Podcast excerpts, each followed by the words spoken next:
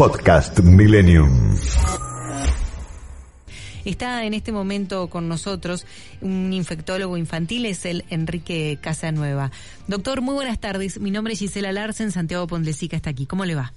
¿Qué tal? ¿Cómo les va? Muchas gracias por atendernos, por su No, tiempo. Por favor. ¿Nos puede contar eh, hasta ahora, a- hasta este momento, cómo actuó el COVID en los niños en nuestro país?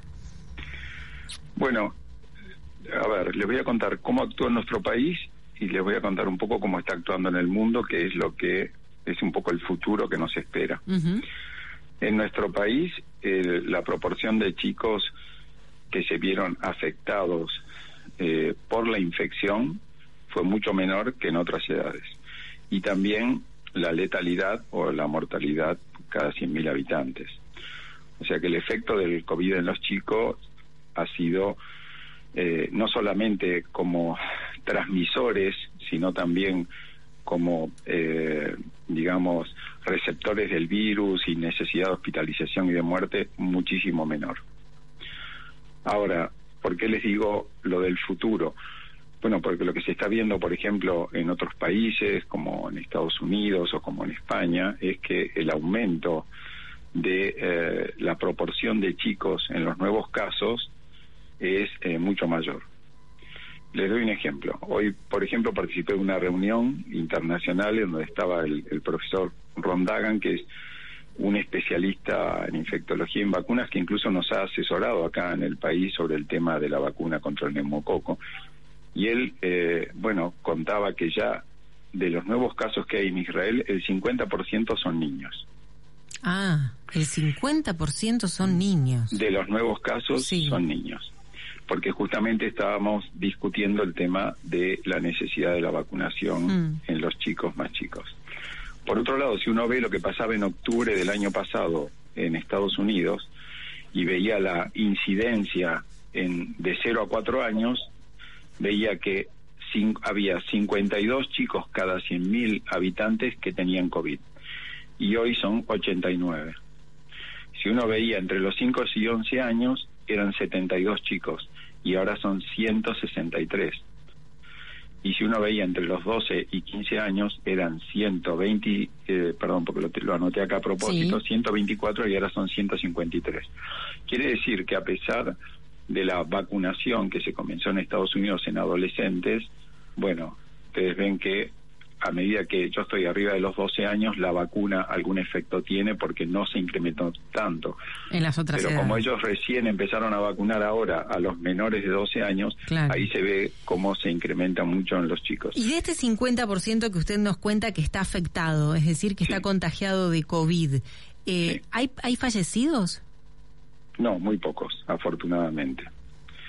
Muy Bien. pocos porque incluso eso lo hemos visto en chicos con factores de riesgo, eh, la, la letalidad, que es la cantidad de, de chicos que se mueren infectados, afortunadamente es muy baja.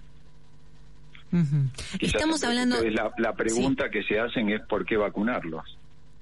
Sí, es la pregunta que se hacen muchos, sí. Exactamente. Bueno, miren, esto no es nuevo. Esto ha pasado con otras enfermedades, ha ha pasado con la polio.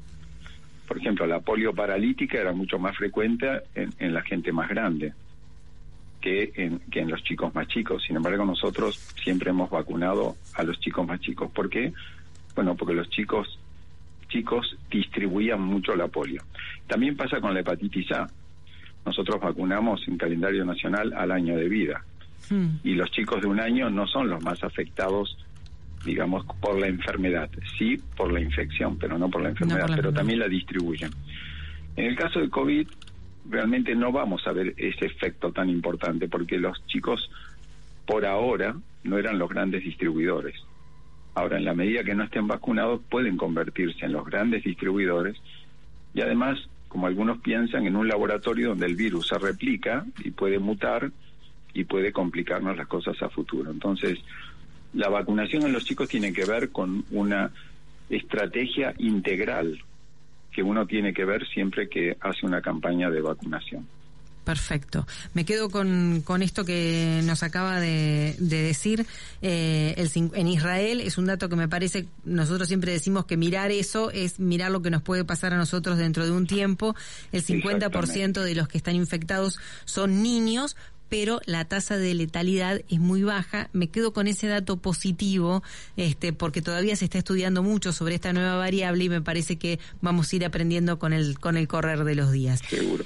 el otro dato positivo es que la seguridad de, de la vacuna, tanto la de ARN que ahora ya fue aprobada también, no solamente por la FDA, sino por, por la Agencia Europea, y de la que estamos usando nosotros acá la vacuna inactivada, nosotros ya tenemos casi 5 millones de dosis aplicadas de la Sinopharm en chicos menores de 12 años y la verdad que es rarísimo ver un efecto adverso severo. No es que no haya habido algún, alguna situación de alergia, pero no hubo letalidad y la verdad que es un perfil de seguridad muy bueno, que es el que buscamos porque justamente los chicos al verse poco afectados necesitamos una vacuna que sea muy segura. Doctor eh, Enrique Casanueva, infectólogo infantil, muchísimas gracias por ayudarnos con esta información. Seguramente lo vamos a volver a molestar como es costumbre en este programa. ¿eh? muchas gracias. Muchas gracias a ustedes por llamarme. ¿eh? Muchas gracias, adiós, hasta luego. Podcast Millennium.